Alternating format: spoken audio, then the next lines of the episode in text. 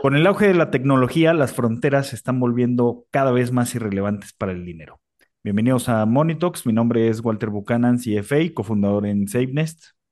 Mi nombre es Luis González, CFA, y hoy vamos a hablar de un tema que nos han pedido mucho que hablemos y es eh, entender un poquito de qué se trata el SIC.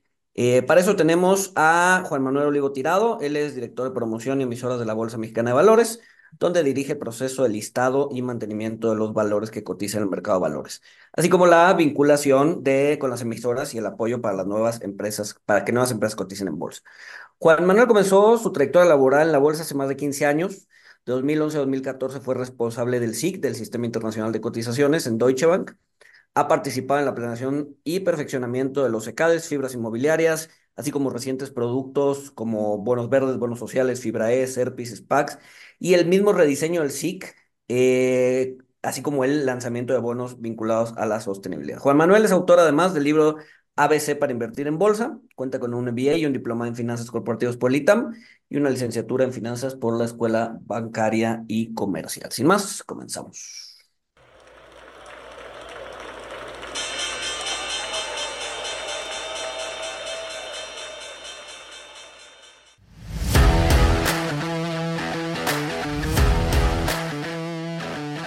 Monito, el otro lado de la moneda.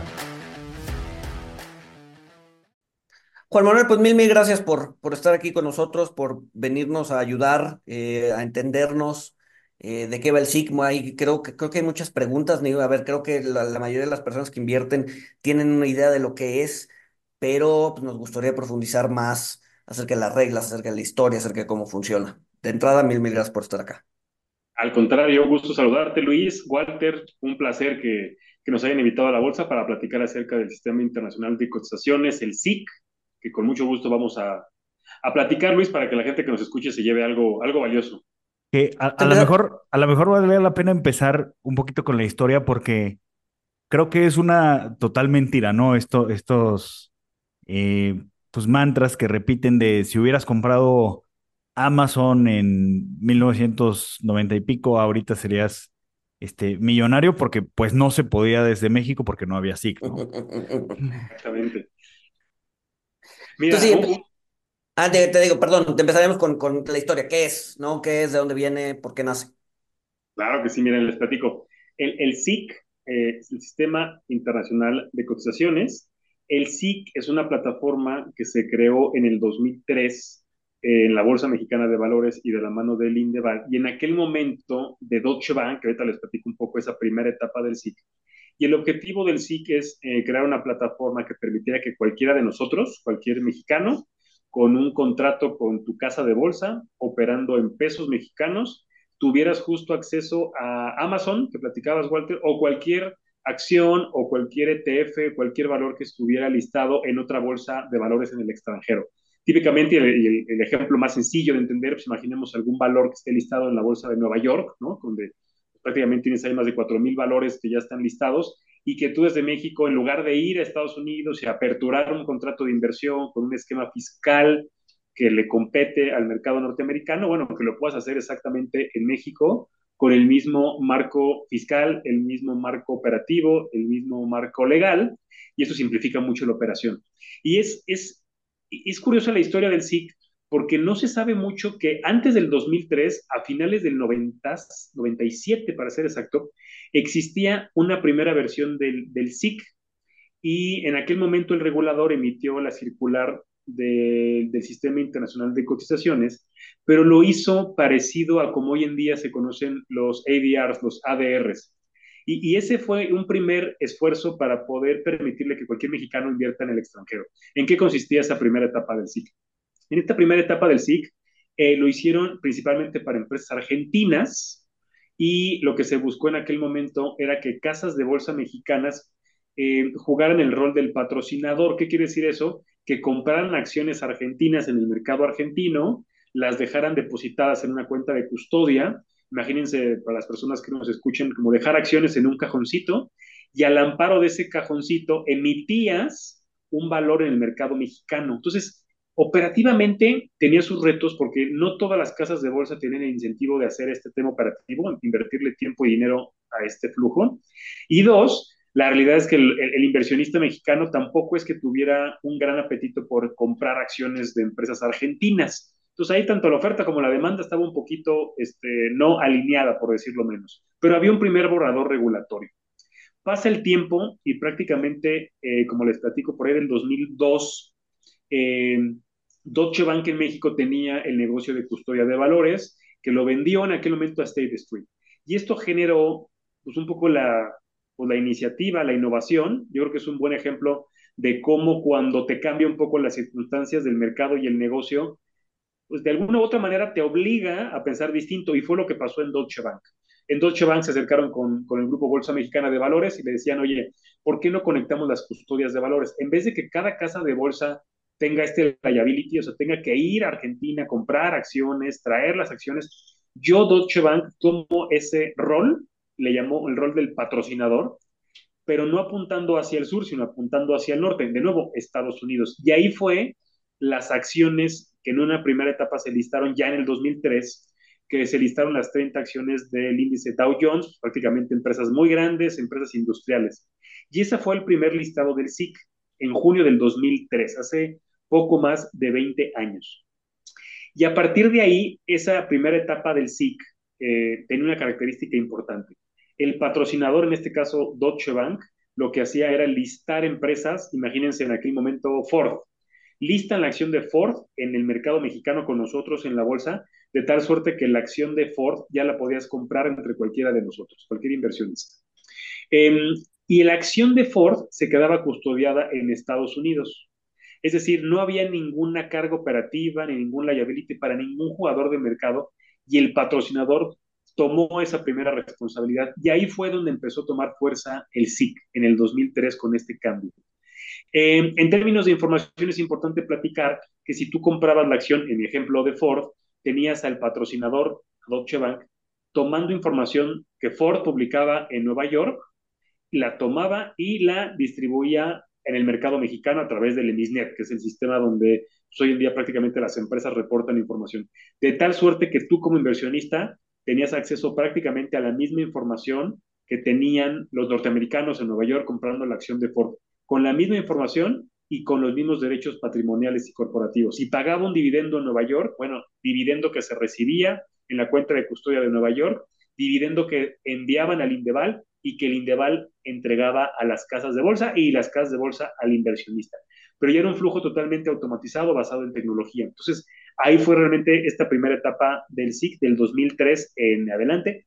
Después hubo algunos otros cambios, pero creo que es importante platicar que en el 2006 fue uno de los cambios más importantes porque la CONSAR hace un ajuste en el régimen de inversión y le permite a las AFORES comenzar a invertir en activos internacionales. Y ahí es donde muchos asset managers, por ejemplo BlackRock o Vanguard, eh, que habían listado sus ETFs en Estados Unidos, traen esos productos al mercado mexicano. Entonces ahí, si bien la primera etapa fue importante en el tema de simplificar la parte operativa y regulatoria, 2006 es donde se disparan los activos bajo gestión y ahí empieza a haber un mercado un poco más profundo. Ahora, hay, hay, otra fecha importante, ¿no, Juan Manuel? Que, que es 2014, cuando, o sea, porque antes el, el SIC eh, supuestamente solo era para inversionistas calificados. Bueno, no supuestamente, era para inversionistas calificados. Este, en 2014, pues ya se abre para cualquier tipo de, de inversionista. ¿Esto tuvo repercusión también en los activos eh, o, o, no se vio este, tanto el? A lo mejor sí en número de usuarios, pero en activos no tanto. Un poco lo último, Walter, pero tienes toda la razón. Un segundo momento importante del SIC fue, y de me atrevo del mercado mexicano, fue en el 2014. En el 2014 eh, cambia la regulación y ya después de nueve años, diez años prácticamente, que se había eh, probado el SIC, donde en una primera etapa el regulador buscaba tener una plataforma robusta que funcionara y para cuidar al inversionista retail, al inversionista minoritario, no lo incluyó en esa primera etapa. Dado que el sistema funcionó bien y se entregaban de manera correcta los derechos corporativos y patrimoniales, y cada vez había más apetito de personas físicas, retail, para poder tener en su portafolio de inversión activos internacionales, eh, se cambia la regulación y justo como bien platicas, Walters permite que cualquier inversionista pueda participar en el ciclo. Sí incrementó algunos valores su bursatilidad. Curioso, por ejemplo, Walter, en algunos años, ahí en el 2014, 2015, los valores que más se operaban eran los ETFs apalancados. Entonces, curiosamente fuimos de, de 0 a 100 muy rápido. ETFs que prácticamente este, son muy conocidos en el mundo, este, LDZ, LDC, FAS con S, FAS con Z. FAS con Z, claro. Esos por muchos años, Walter, fueron los ETFs que más operaron en bolsa y a ver, doy un poquito de contexto para las personas que nos escuchan. Eh, un ETF, imagínense que es replicar un portafolio de inversión, de tal suerte que sigues un índice, ¿no? Imaginemos el índice Nasdaq en Estados Unidos. Bueno, en vez de que compres las empresas del índice Nasdaq, compras un ETF, una canasta de valores. Los ETFs apalancados y apalancados inversos tienen la principal característica que en lugar de replicar uno a uno como se mueva el índice, en mi ejemplo, Nasdaq sube 2%, pues el ETF sube 2%. Ese es un, eso es un ETF plain vanilla, de uno a uno. El, el inverso y el apalancado lo que hace es que replica varias veces el comportamiento del índice. Por ejemplo, platicamos del EDC y del EDZ. El EDC y el EDZ replican un índice de mercados emergentes. Vamos a suponer que el mercado emergente se mueve en el día 1%. El EDC se hubiera movido, en mi ejemplo, 3%. Y el EDZ es el inverso, pero por 3.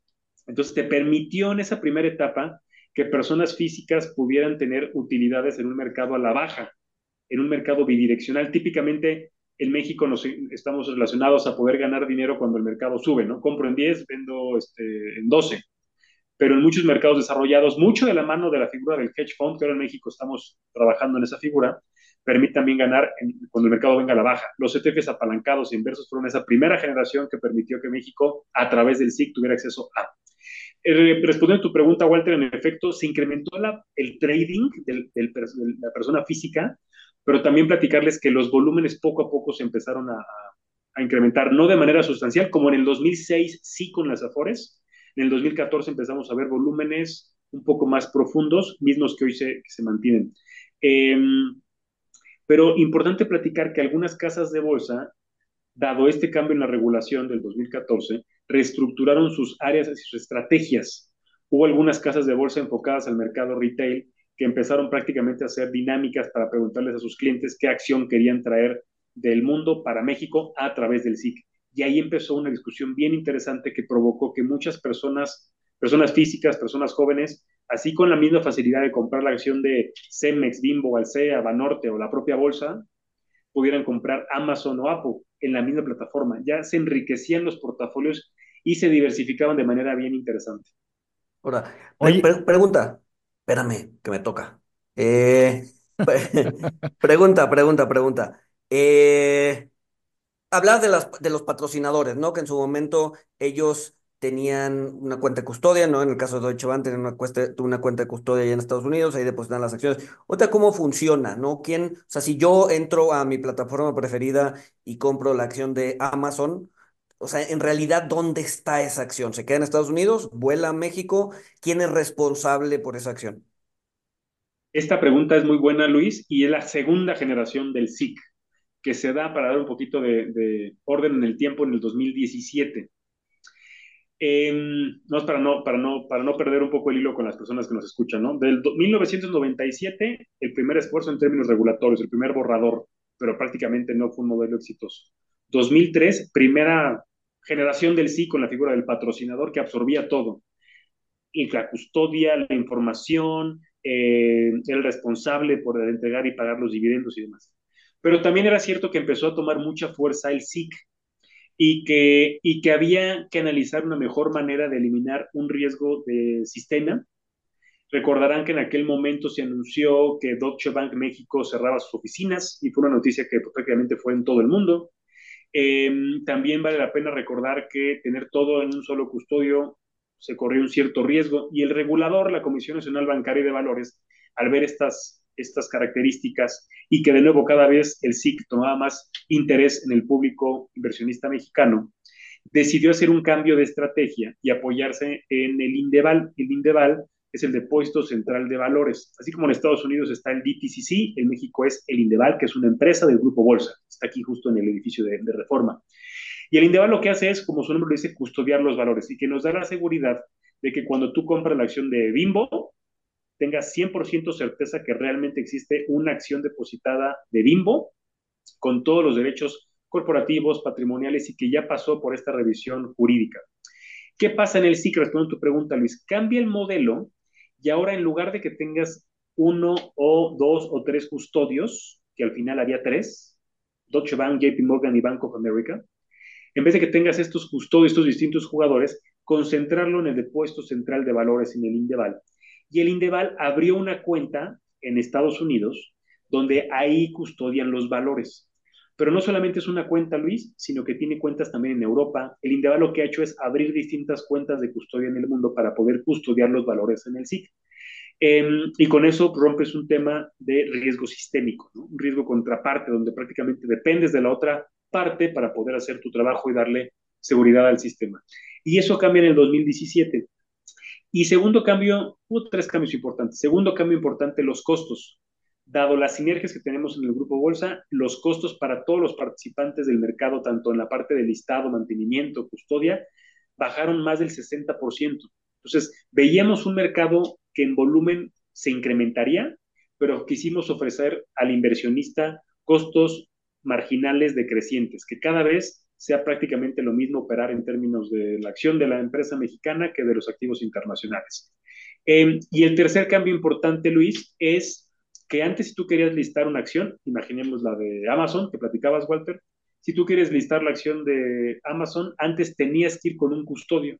Deutsche, JP Morgan o Bank of America, y había un intermediario, ellos nos mandaban información a la bolsa para listar el valor, comenzaba a ir y venir, ir y venir, y tenía un cierto costo y un cierto tiempo. Cuando nosotros tomamos este rol, bajamos el costo prácticamente a una décima parte, una décima parte, o dicho de otra manera, a un descuento del 90%, para que cualquier persona se acercara con nosotros con la bolsa y listar el valor quitamos eh, costos de mantenimiento. Antes cada valor tenías que pagar anualmente algo al custodio. Hoy en día no hay cuotas de mantenimiento y prácticamente lo que hicimos fue democratizar que cualquier mexicano, cualquier inversionista, cualquier afore, cualquier operadora de fondos se acercara con nosotros para poder eh, pues, un valor y que lo puedan tener en su portafolio. Entonces, ese cambio, Luis, sí también ayudó mucho en términos de profundidad de mercado, de listados, y sí creo que ese también fue un hito relevante en el ciclo yo, puedo, yo puedo ir al SIC, no, rápido, rápido. Yo puedo ir al SIC y decirles, oye, Juan Manuel, quiero listar esta acción que está en, en, en, es un penny stock en, en el Russell 2000. Te la ¿no? Este, este, ¿y, y, y, sucede? Todo, la respuesta es a todo lo que dijiste, Luis, sí, menos un penny stock. Y ahí ah, sí okay, okay, un poco los requisitos. O sea, si tú, si tú Luis González, vienes, vienes con la bolsa y nos pides listar un valor, la respuesta es sí. Y hoy en día pasa. Eh, un poquito de estadística, por ejemplo, en todo el 2023 listamos 257 valores y prácticamente año tras año estamos listando un número parecido, 300, 400 valores. O sea, prácticamente todos los días hay nuevos valores en el SIC. Eh, y esos nuevos valores, de nuevo, pues son personas físicas o personas que tienen su, su, contrato con alguna banca privada, alguna banca patrimonial, alguna operadora de fondos, algún family office, alguna Afore. Inclusive, por ejemplo, es curioso, pero empresas extranjeras que tienen sus operaciones en México, algunas subsidiarias, para darles acciones a sus empleados, también nos piden listar las acciones en el SIC de la, de la matriz, de la holding. Entonces, también ya sea que cualquiera de nos puedan pedir. Ok. Y ese proceso lo mejoramos mucho. Antes nos tardábamos tres semanas en listar un valor en el SIC. Y cuando digo nos tardábamos es porque era lo que me tocaba hacer a mí en Deutsche Bank hace 10 años. Eh, y hoy en día lo hacemos en cuatro días. y es un proceso que lo mejoramos, que le llamamos 4 por 4 El interesado nos manda cuatro datos y en cuatro días listamos el valor en el. Entonces, si hay alguna ventana de, de mercado, alguna ventana de oportunidad, y que algún inversionista esté interesado en tomar esa oportunidad, lo hacemos muy, muy rápido para que lo pueda operar.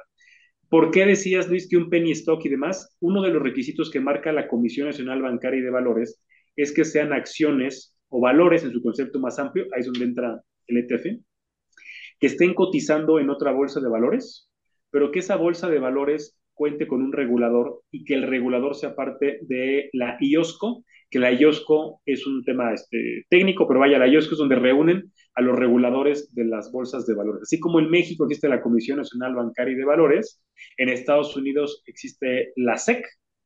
Bueno, si, si una bolsa de valores está regulada por la SEC, como en el caso de NICE o de Nasdaq, podemos listar los valores que se estén comprando y vendiendo en NICE y en Nasdaq. Solamente hay que dejar a esperar tres meses una vez que el valor haya hecho su IPO. ¿Y por qué este tema de los tres meses? Porque el SIC es una extensión del mercado secundario. El SIC permite que mexicanos puedan comprar y vender valores que ya se listaron en otro mercado. Dicho de otra manera, no es para IPOs, porque eso pues, competiría y aparte ya sería un esquema muy distinto de un dual listing, reportar información y demás. Entonces, pero la respuesta, Luis, es cualquier persona que nos esté escuchando en el SIC con mucho gusto acérquense a la, a la bolsa y lo, lo, analizamos. Oye, ¿y qué, qué, qué, pasa, Juan Manuel, este, con WeWork? Este, seguramente, digo, ya vi que sí está en el SIC. Este, vamos a pensar que alguien la pidió. Eh, ya, listaron WeWork en, en, aquí lo tengo, el, el 17 de diciembre de 2021. Este, tronó, se hizo penny stock en el proceso este, ya, ya está en, en mercados OTC, en mercados over the counter. Ahí, ¿qué, qué, qué, qué, qué sucede? O sea, la gente, la gente ya no la tiene, o sea, ya no la pueden regresar, me imagino, ya, ya mejor la dejan ahí. Sí, eso, eso ha llegado a pasar, Walter. Afortunadamente son muy pocos casos y le diste a uno de ellos. Y otro escenario para, para enriquecer o complicarme la pregunta a mí mismo es cuando una empresa da un dividendo en, en especie, un dividendo en acciones, pero que esa acción tampoco está listada en un mercado regulado. Acaba de pasar, ¿no? Por eso, por eso lo tienes fresco, porque acaba de pasar. Acaba de pasar hace, hace pocas semanas, pasó en diciembre. Eh, y esos son pocos escenarios, pero que por supuesto sí, desde el punto de vista del inversionista, hay que considerarlo. Eh, la regulación que la, que la Comisión nos solicita a la Bolsa Mexicana de Valores es que justo no se opere un valor si no está en un mercado reconocido. Eh, y como les decía, esto puede generar que esas acciones que, que tengas en tu portafolio, ya sea que bajen a una, un mercado verde counter, un pink sheet como le conocen, un bulletin board, como en el caso de WeWork, eh, Walter, y eso generaría que yo ya no la puedo comprar y vender en el mercado de la bolsa. Es decir, eso ya no lo puedes encontrar en el sistema de negociación. En, en tu casa de bolsa ya no lo vas a encontrar para que lo puedas operar. ¿Qué es lo que sabemos que en ocasiones pasa? Directamente el cliente con la casa de bolsa llegan a algún acuerdo para que la casa de bolsa les haga eh, la venta en el mercado bulletin board o en el pink sheet, en un mercado OTC, en un mercado no regulado, directamente en Estados Unidos.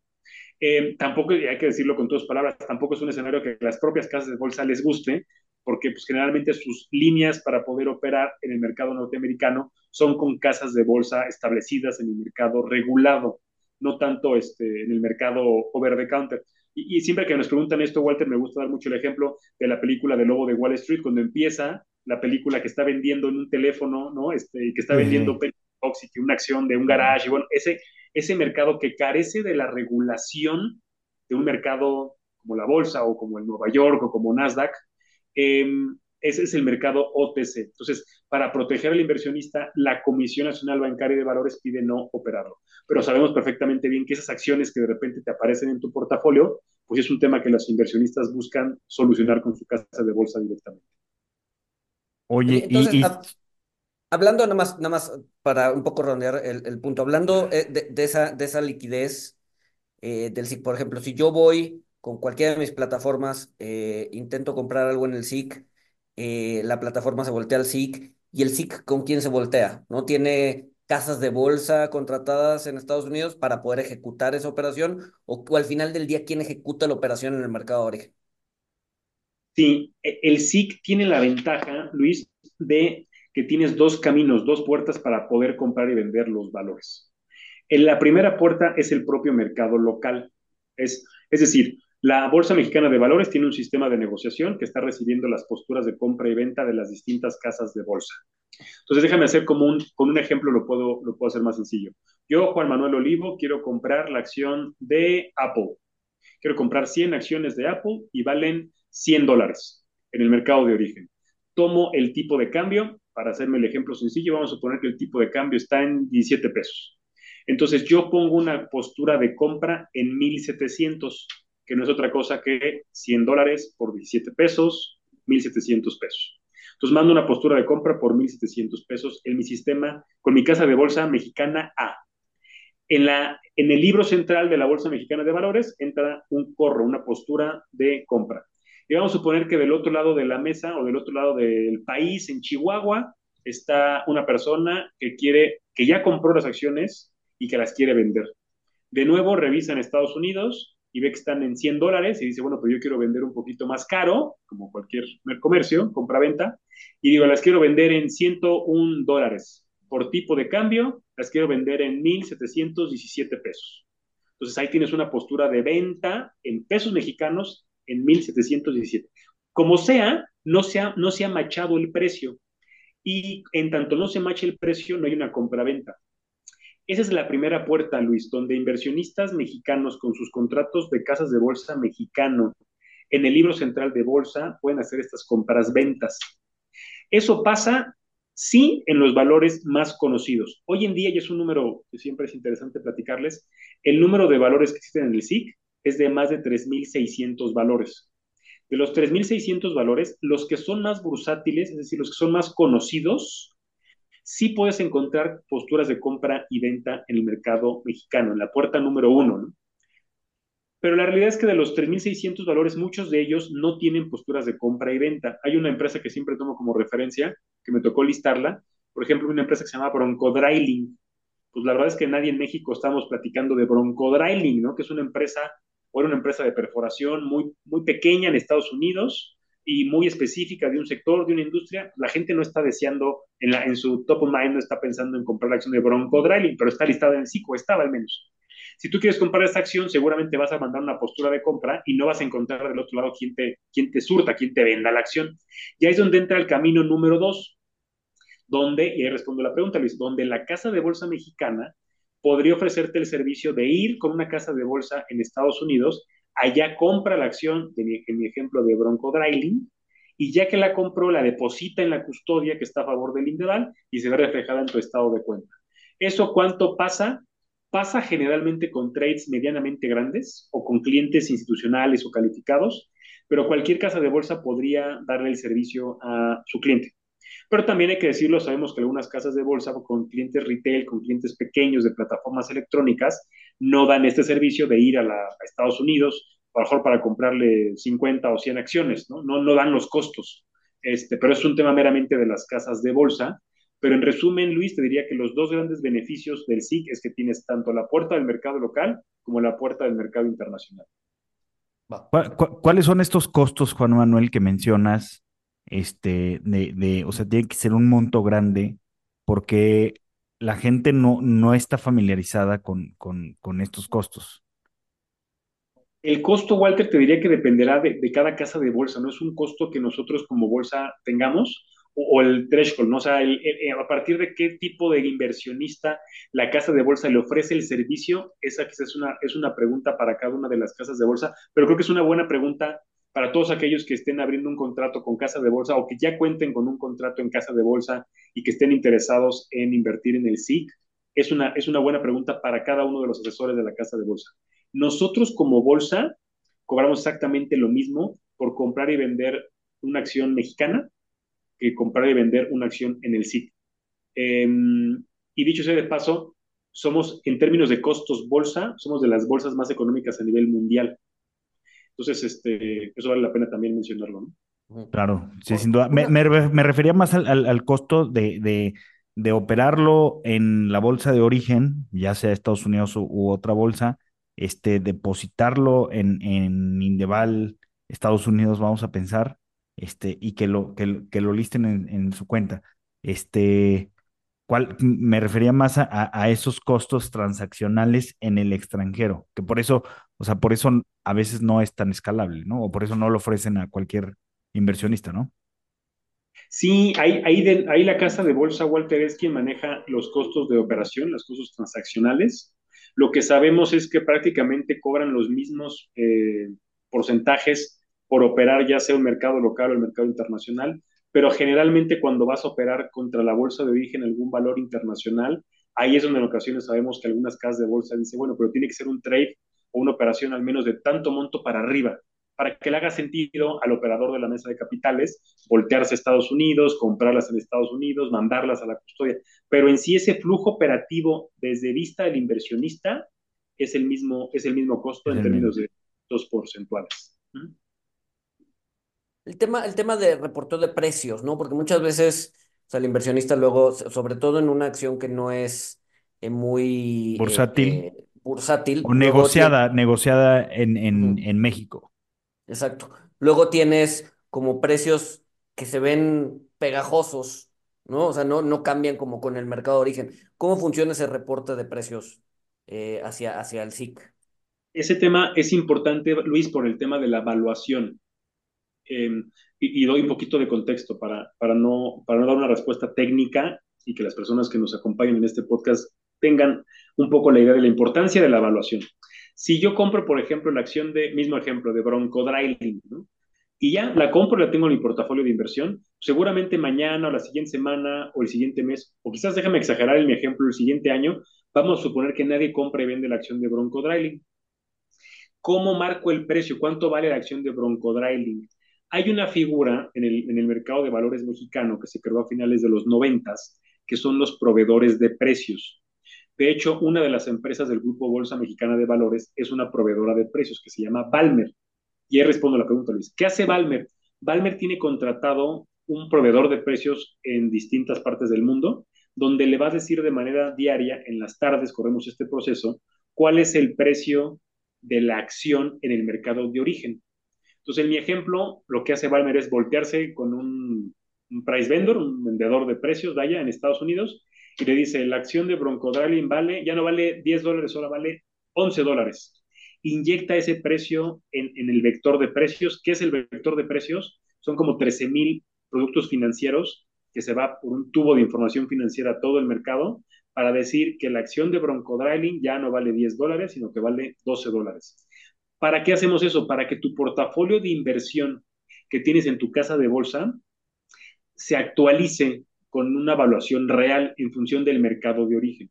¿Qué pasa cuando vuelve a marcar precio en México? Es decir, que vuelve a operar. De igual manera, sí marca precio. O sea, sí hay un trading al precio en pesos mexicanos, pero en las tardes de nuevo vuelve a barrer los precios y se toma el mercado de origen.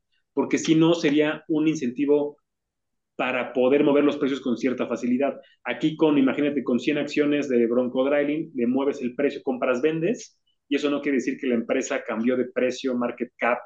El market cap y el precio lo marca el mercado de origen, que típicamente son en Estados Unidos. Más o menos el, más del 90, el 93% para ser exactos, de todos los valores del SIC son Norteamérica y Europa. Entonces tenemos que ir a las bolsas de orígenes donde el precio, la formación del precio es más adecuada. No.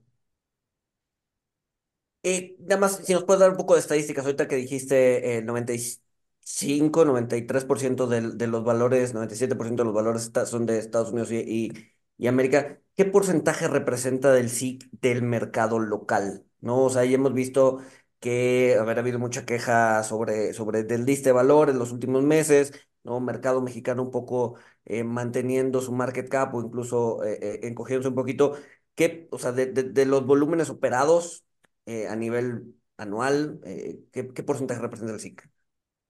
Como bien dices, Luis, esta, esta parte ha sido em, una moneda de dos caras, hay que decirlo, porque por un lado, hace algunos años, cuando, 10 años atrás, por ejemplo, en el 2013, y durante años, un poquito antes inclusive, de todo lo que se operaba en la Bolsa Mexicana de Valores, los valores locales, es decir, empresas nacionales, de nuevo, Bimbo, Cemex, Alsea, América Móvil, FEMSA y demás, operaba hace 10 años el 80% y el SIC era el 20%. Esta estadística se fue incrementando tras los años y como bien dices Luis, por ejemplo, en el 2020 y 2021, imaginémonos y vayamos un poco a la, a la época COVID y en plena pandemia, se llegó a operar más valores del SIC versus el mercado local. La estadística tanto del 2020 como del 2021 fue 52% se operaron valores del SIC y 48% mercado local. ¿Cómo nos fue en el 2022? Fue exactamente 50%, 50% local, 50% SIC. ¿Y cómo nos fue en el 2023? Se regresó un poco la tendencia, 60% local, 40% internacional. Y, la, y una de las razones, Luis, y son varias, una, y hay que decirlo, la diversificación de los portafolios, ¿no? Tener un, portafolio diversificado, sano, incluye distintas distribuciones geográficas con distintas monedas. Dos, las plataformas electrónicas que hoy en día las casas de bolsas han impulsado hace que muchas nuevas generaciones con el celular empiecen a comprar acciones de otros valores de otras partes del mundo. Eh, y tres, me parece importante la parte de los sectores. En México hay algunos sectores que no están representados, por las razones que sean, ¿no? Uno natural, tecnología. en México no tenemos prácticamente una empresa listada en bolsa meramente de tecnología. Y es algo que pasa no solamente en México, sino me atrevo a decir en los mercados emergentes. Inclusive, me, me voy a desviar, Luis, pero está interesante. Sabemos que un hub tecnológico pues, es Silicon Valley, San Francisco y demás, y que muchas empresas de tecnología se listan en Nasdaq y eventualmente pueden migrar a NICE. Ese, ese, ese, camino en Norteamérica de Estados Unidos se conoce. Pero hay otro hub muy interesante que es Tel Aviv, en Israel. Hay muchas empresas de tecnología, por ejemplo Waze, ¿no? que se crearon en Tel Aviv, en Israel, que hay mucha innovación, hay un museo interesantísimo para la parte de innovación y tecnología, mucho su origen por un tema militar, pero mucha tecnología de empresas que se, no se están listando en la, en la bolsa de valores de Tel Aviv, se están listando en Nasdaq, donde los precios ahí están. Entonces, como sea, un inversionista mexicano a través del SIC tiene la facilidad de llegar a empresas de tecnología que típicamente pues, no están en nuestro, nuestro mercado, al menos, al menos por ahora. Entonces, esa profundidad de mercado es la que hay, está detrás de estas estadísticas. Y otro tema interesante, Luis, del por qué se incrementó en los últimos años, es la parte fiscal. Eh, y lo voy a hacer con un ejemplo muy sencillo. Hace algunos años tú eras este, Juan Pérez, vivías en Tijuana, cruzabas a San Diego abrías un contrato en Estados Unidos y salvo que fueras muy honesto, ¿no? Tenías mm. que regresar a México y decir, este, SAT, les cuento que abrí una cuenta en este, Charles Schwab o en Ameritrade en Estados Unidos y hay que pagar impuestos. Eh, y también este, en Estados Unidos, gente que abría contrato en México, John Smith, que cruzaba de San Diego a Tijuana, pues también tendría John Smith que regresar al IRS en Estados Unidos y ser muy honesto, decir, yo, John Smith, aquí tengo un contrato. En la vida real eso no pasaba, ¿no? Y nos enteramos, y eso porque hubo ciertos acuerdos de corresponsalía entre los países. Uno de ellos muy famoso se llama FATCA. FATCA, hace más de 10 años, fue una normativa internacional impulsada por Estados Unidos para poder hacer transparente a las personas que estaban operando en otros países. ¿Y por qué les doy todo este contexto, Luis y Walter? Porque muchos mexicanos que tenían contratos en el extranjero al momento de que entra esta transparencia fiscal y conocen que hay una plataforma que se llama el SIC, trajeron portafolios de inversión del extranjero a México, una repatriación de activos basado en el SIC, y eso también ayudó, porque de nuevo, con, con comisiones y con un sistema aprobado, pues ya no hacía sentido tener tus contratos fuera de México, mejor los tenías todos en México, con tu casa de bolsa mexicana, con un marco regulatorio mexicano, que conoces una liquidación en pesos mexicanos, y era mucho más viable y eso también ayudó mucho para que se incrementaran estos porcentajes de operación y de custodia en los últimos años. Yo esos cuatro factores jugaron un papel bien importante, Luis. Ok. Eh... Definitivo. Oye, Juan Manuel, una, una, pregunta este, que se me, hace, se me hace interesante porque alguna vez me tocó eh, escucharlo de, de, del director de una de las manejadoras de activos más importantes del mundo, este, suponiendo que, que tenemos el caso de, vamos a poner, de, de un nacional, este, Pepe Pérez, eh, trabaja en Microsoft y por algo le dieron acciones de, de, Microsoft, las tiene este, aquí en su cuenta de casa de bolsa. Eh, por alguna razón, este, pues se va a Estados Unidos este, y pues ya es residente en Estados Unidos. Él puede tomar sus acciones de, de Microsoft que están en la cuenta de Indeval en Estados Unidos y pasarlas a una casa de bolsa en Estados Unidos, este, suponiendo que se casó allá y su vida allá, se quedó allá, eh, es más conveniente. ¿Qué tan, ¿Qué tan fácil es hacer esto? La respuesta rápida y corta, Walter, es sí se puede, sí pasa y es un traspaso de valores. justo el ejemplo que les acabo de platicar por el tema de FATCA y la transparencia fiscal es, es lo mismo, pero en sentido contrario. Es, imaginemos que tenías tu cuenta en Wells Fargo o en cualquier broker en Estados Unidos y lo que se hicieron es mandó una instrucción de traspaso de valores a una cuenta de Indeval y lo referenciaban a tu contrato con tu casa de bolsa mexicana. En el escenario que me platicas, Walter, es al revés. Yo tengo una casa de bolsa mexicana, mis valores del SIC están custodiados en el Indeval, una cuenta de custodia en Nueva York, es Citi, incluso es de hecho en Citi, y lo que tienes que hacer es pedirle a través de la casa de bolsa que instruya al custodio en Nueva York que mande ciertos valores de tu contrato a la cuenta de Wells Fargo en Nueva York con el custodio State Street, por dar un ejemplo. Pero sí, pasa. Este, inclusive en México, aprovecho la pregunta, Walter, pasa también entre cuentas mexicanas. O sea, yo tengo mis cuentas de Bimbo en casa de bolsa A y por alguna razón me quiero ah, cambiar a casa de bolsa B. Entonces, en vez de hacer venta y compra, incurriendo en comisiones, pido un traspaso de valores de la cuenta de custodia de la casa de bolsa A a la cuenta de custodia de la casa de bolsa B, un traspaso de valores y es exactamente el mismo flujo. La respuesta es sí se puede volver. Y, y, es en, o sea, es con la misma agilidad, porque, este, o sea, aquí cuando, cuando pides un traspaso de valores entre casas de bolsa locales, este, pues lo hacen, digo, una vez que, este, se ponen en contacto las personas de valores de las casas de bolsa, pues pasa relativamente rápido, ¿no? Es, es igual en, en el extranjero? Te mentiría si te dijera qué tan rápido es, Walter. No sé tiempos, pero sé que es un flujo que, que se ha hecho por el tema de FATCA. Es una, es una buena pregunta para nuestros amigos de Indeval en términos de tiempos, pero no debería ser algo tardado. Debería ser por sistemas únicamente las dos posturas que machen, ¿no? O sea, alguien que envía, alguien que reciba. Este, le llaman DVP, Delivery versus Payment, o eh, Free Delivery, en este caso un Free Delivery, y manda la instrucción a través de un sistema y deberá ser algo relativamente rápido. Ahora, cambiando un poquito el tema, estamos a un par de meses, semanas, 28 de mayo, que se va a hacer este cambio en las bolsas de Estados Unidos del el settlement de temas, temas 2 a temas 1. Es decir, ahorita lo que haces es que compras hoy una acción y la pagas hasta dentro de dos días. Eso a partir del 28 de mayo cambia a ser a la pagas en un día. Eh, ¿cómo va a afectar la operativa aquí en México? ¿no? Porque además Europa no lo está haciendo. Entonces, ¿qué va a pasar para el inversionista local? ¿Va a haber algunas acciones que las tenga que liquidar temas uno? ¿Algunas acciones que las tenga que liquidar temas dos? ¿Cómo, cuál, ¿Cuál es el reto ahí? Le diste al reto, Luis. Ese es el reto. Este, es, un, reto que pues trae. Es un, reto que, nuestros amigos de, de Indeval, este, aquí de la bolsa, de la CCB, la Cámara de Compensación y Asigna traen, porque justo están cambiando la liquidación. Como bien dijiste, Luis, en el mundo estábamos operando a temas dos. Tú comprabas y vendías en los sistemas electrónicos de las bolsas cualquier valor y en dos días tú recibías los valores o recibías el dinero, si eras comprador o vendedor.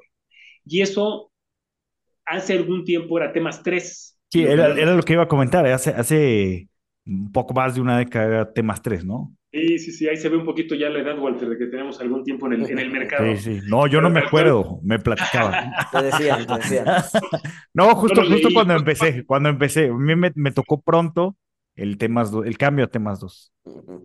Sí, y ese, y ese cambio era un poco también para, para homologar con los mercados internacionales, dado el SIC. Cuando Estados Unidos... podríamos esperar un temas 1 pronto.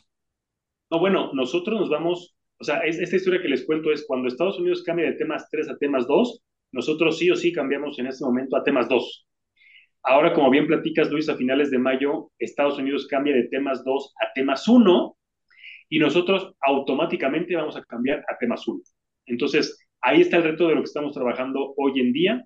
Eh, es un tema importante porque antes, en vez de que tuvieras dos días para hacer ciertos flujos operativos en, en las cámaras, eh, como por ejemplo las, o sea, no sé, les doy algunos ejemplos, ¿no? Cuando estás comprando y vendiendo acciones en el horario bursátil, en México existe una regla que cada ciertos minutos, cinco minutos si no mal recuerdo, las casas de, entre las casas de bolsa van, van neteando posiciones, ¿no? Entonces imagínate que casa de bolsa mexicana, la que se les ocurra, cada cinco minutos tiene un conjunto de inversionistas y de clientes que compraron y vendieron. En vez de que compren y vendan todas las operaciones, cada cinco minutos la casa de bolsa A dice, a ver, voy a netear, no voy a, no voy a comprar cada una de ellas, voy a netear. Eso imagínenselo y ya después a nivel mercado. En las noches hacen el clearings, por eso es que se llama clearings, porque están limpiando las posiciones. Y ya que limpiaste la posición, tienes que liquidar las posiciones, los picos entre los participantes. Pero en vez de que la casa de bolsa A y la casa de bolsa B le pague 10 pesos y luego la casa de bolsa B le pague 5 a la casa de bolsa A, pues nada más vas neteando posiciones y en mi ejemplo, pues le pagas 7 de la casa de bolsa B a la casa de bolsa A, todo eso por sistema. Entonces, es, es un tema bien interesante y ahora en lugar de tener dos días para hacer todos esos flujos operativos, se van a hacer en un día, entregar los valores, entregar el dinero, y eso de alguna manera buscamos o busca el mercado ser más ágil. Todo este contexto que platico, Luis, es porque nosotros, en efecto, el mercado local y el SIC nos vamos a cambiar a temas 1 a finales de mayo. De nuevo, es un tema bien importante para Indeval, para CCB y para Asigna. Es el, uno de los temas más relevantes que están hoy día trabajando. Y Europa, como bien dijiste, se queda en temas 2. ¿Cómo Entonces, funciona ahí? ¿Cómo funciona si yo quiero comprar una acción europea? No, no, no importa, no está listada Louis, Louis Vuitton, entonces. la listamos, ya en cuatro, en cuatro días está listada, nos decía Muy bien, Luis, muy bien, ¿eh? este, respuesta correcta. Este, tal cual, es un reto. Cuando vamos a, ahora que a partir de ya estamos en junio, si tú compras y vendes la acción de Bimbo, temas uno. Si compras y vendes la acción de Apple que está listada en la bolsa de Nueva York, temas uno. Pero si compro y vendo la acción de L'Oreal, va a ser temas dos. Entonces, los libros de las cámaras van a tener dos líquidas, dos ciclos de liquidación distintos, en uno y en dos.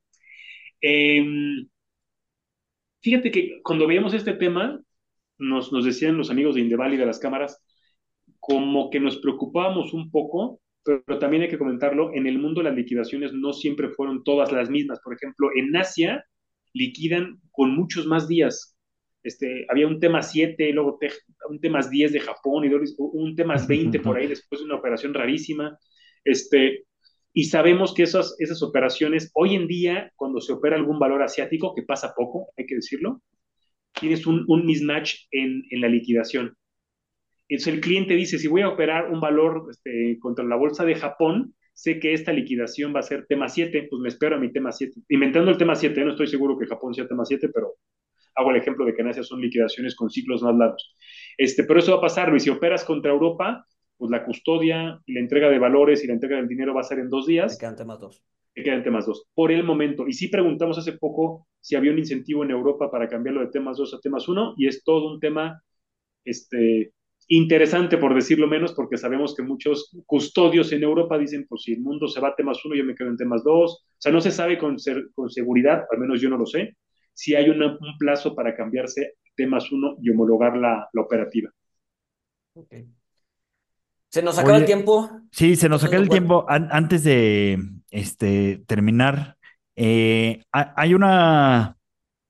Eh, mencionaste muy al principio del episodio estos, estos ETFs este, triples apalancados, este, el, el, el FAS, FAZ, EDC, EDZ, este, se, se, se, dice que se dejaron de listar por, por lo agresivo que son estos, estos ETFs este, apalancados. Por, por poner un ejemplo, el índice financiero en, en, del 2008 para acá, o sea, desde, desde que eh, empezaron a circular estos valores para acá, eh, estos valores triples en, Estados Unidos, el, el, índice financiero tiene 363% de rendimiento, este, pero el ETF triple tiene solo 194%. Eh, es cierto que, que, había una preocupación de, de, la, pues sí, la destrucción de valor que pueden tener estos ETFs con derivados o, o, o no tanto, Juan Manuel. Pues es una, es una buena pregunta, Walter, en términos quizás del, del propio asset manager, eh, que es Direction, ¿no? así como está BlackRock o Vanguard, quien creó estos ETFs, al menos el, el FAS con S, FAS con Z, EDC, EDZ, se llama Direction. Y Direction, en varias giras que hizo en México, Hablaba un poco, por supuesto, del riesgo contraparte, porque tienes un tema de swaps de derivados para tener esta exposición doble o triple. Y también es cierto que en algún momento, hace unos 10 años, el regulador en México dijo, los que ya están listados se quedan y que sigan operando, pero por el momento no listemos más. Este, una directriz en aquel momento. Pero también hay que decir lo que eran los valores que más operaban. Entonces después el regulador permitió eh, mucho de la mano de la circular de práctica de ventas. ¿Qué quiere decir eso? Que las casas de bolsa deben hacer un muy buen perfilamiento con su cliente. Y si el cliente contaba con un perfil de riesgo alto y el cliente estaba con el conocimiento necesario para operarlo, se permitía. Entonces, sí hubo en algún momento un, un, stopper por parte del regulador, pero muchos otros ETF se listaron. Y, creo que el mercado, mi lectura, y esto es una opinión este, medianamente personal, es que en ocasiones la parte regulatoria, y este es un buen ejemplo, se ha ido cambiando del péndulo de un lado a otro. Cuando fue la crisis del 2008, si tú revisas en México y en el mundo, la regulación se apretó muchísimo. En Estados Unidos con la ley Dodd-Frank, en México con la, con la circular de práctica de ventas, auditor externo, este, normas internacionales, sistemas de reporte más robustos, reportar tus derivados, no permitir ETFs apalancados o inversos. Y un poquito la lección es, no quizás ¿no? en el mundo, ya no apretar tanto la regulación, porque si aprietas mucho la regulación, el mercado de valores se va a secar. Y ya hoy en día hay otros mecanismos. A ver, y lo sabemos que en el SIC un competidor es que cualquiera de nosotros abra un contrato directamente en Estados Unidos. Con las plataformas que hoy en día existen. Y si no abres un contrato directamente, puedes invertir en algunas otras plataformas como en criptos y demás, que con tu celular empiezas a operar. ¿Y es riesgoso? Claro que es riesgoso. Entonces, un poco la lectura que compartimos con el regulador es, la regulación sí, porque es el mercado de valores, un mercado público con reglas. De, de un inversionista, democratizar la inversión, eso está muy bien poner las reglas, pero creo que el tema de los apalancados e inversos es un buen ejemplo de cómo se ha regresado un poco a más flexibilidad, porque de nuevo, si no lo permites, pues el inversionista mañana abre un contrato fuera de México y nos quedamos todos fuera de la jugada. ¿no? Y ahorita ya no hay barreras para hacer ese tipo de cosas, ¿no? O sea, si no se puede aquí, pues en 30 minutos ya tengo un contrato abierto en Estados Unidos, ¿no? En alguna plataforma digital, ¿no? Así es, Luis. Juan Manuel, pues no sé, algo con lo que te gustaría cerrar, ¿no? Ya nos quedan poquitos minutos, no sé si algo que no hayamos preguntado, algo interesante que se nos haya ido. Sí, Luis, por ejemplo, en el SIC, nada más mandarles una invitación a que todas aquellas personas que nos escuchan, que tengan un contrato con la casa de bolsa, le pregunten a los asesor y hay un formato bien importante que deben llenar, que es el formato W8. El W8 es yo soy mexicano, pago impuestos en México y tengo acceso a una retención preferencial para los valores de Estados Unidos, acérquense con su asesor. El, el, formato W8 tiene una caducidad de tres años, pues para, para que lo vayan renovando con su casa de bolsa. Eh, activos existen, pregunten con su casa de bolsa qué valores internacionales les recomienden. Eh, importante la parte de la liquidez contra el mercado de origen, también me parece una pregunta interesante. Y algo que está mucho en los medios, Luis, al menos ahora que estamos grabando este episodio, es la parte de los ETFs relacionados a Bitcoin. Seguramente vieron que hace algunas semanas el regulador en Estados Unidos, la, SEC, autorizó que en Estados Unidos se listaran 11 ETFs relacionados a Bitcoin. Y la primera pregunta que nos hicieron ese mismo día es, ¿los puedo listar en el SIC? Eh, y estamos en pláticas con la Comisión Nacional Bancaria de Valores y, con, y ellos con Banco de México para eventualmente evaluar, habrá que esperar si es viable el listado de estos ETFs, pero es algo que nos están preguntando continuamente por redes sociales, en los eventos, eh, más allá de que si el instrumento, y curiosamente el instrumento a raíz de que se autorizó en Estados Unidos no le ha ido tan bien, curiosamente es en contra de lo que yo hubiera pensado, pero bueno, sabemos que es un activo muy volátil y las personas que quieren invertir en este ETF o en cualquier otra, inclusive en el mercado local, la recomendación es que lo vean como una inversión de mediano o largo plazo, basado en fundamentales, este, y que entiendan muy bien, ¿no? Quien quiere invertir en un ETF de Bitcoin, que pueda responder varias preguntas de qué es Bitcoin, ¿no? O qué es una cripto en su concepto más amplio. Pero con eso yo cerraría, Luis, este, y pues que la gente se, anime a invertir, ¿no? El, peor riesgo es no invertir y dejar el dinero estancado, y más, y más en esta coyuntura actual con las inflaciones que hemos tenido, o con las atractivos en las tasas de interés, ¿no? Desde el punto de vista de la inversión en deuda. Exacto. Eh, haría hincapié en, en, la parte del W8 que dijiste, porque sí, muchas personas que invierten en el SIG no lo tienen firmado eh, y prácticamente el simple hecho de firmar o no firmar ese documento pues, podría implicar hasta tres veces más de impuestos, ¿no? ¿No? Entre una tasa de 10% a una tasa del 30%.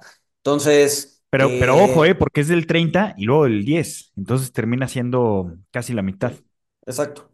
Entonces, Sí, si no tienen, o sea, si invierten en el SIC y no tienen firmado su W8, acérquense a su asesor porque les están quitando bastante impuesto, ¿no? Y, pues, obviamente eh, pues, la idea, la idea es este, pues, eficientizar, los impuestos que pagamos, ¿no? Exactamente. Algunas casas de bolsa este, transfieren el costo este, que, ya es electrónico, me parece. Este, esperemos si ya todas lo, lo, puedan hacer sin, sin transferir costos a los clientes de una forma más eficiente. Perfecto. Pues nada, eh, Juan Manuel, mil, mil gracias por acompañarnos, muy interesante.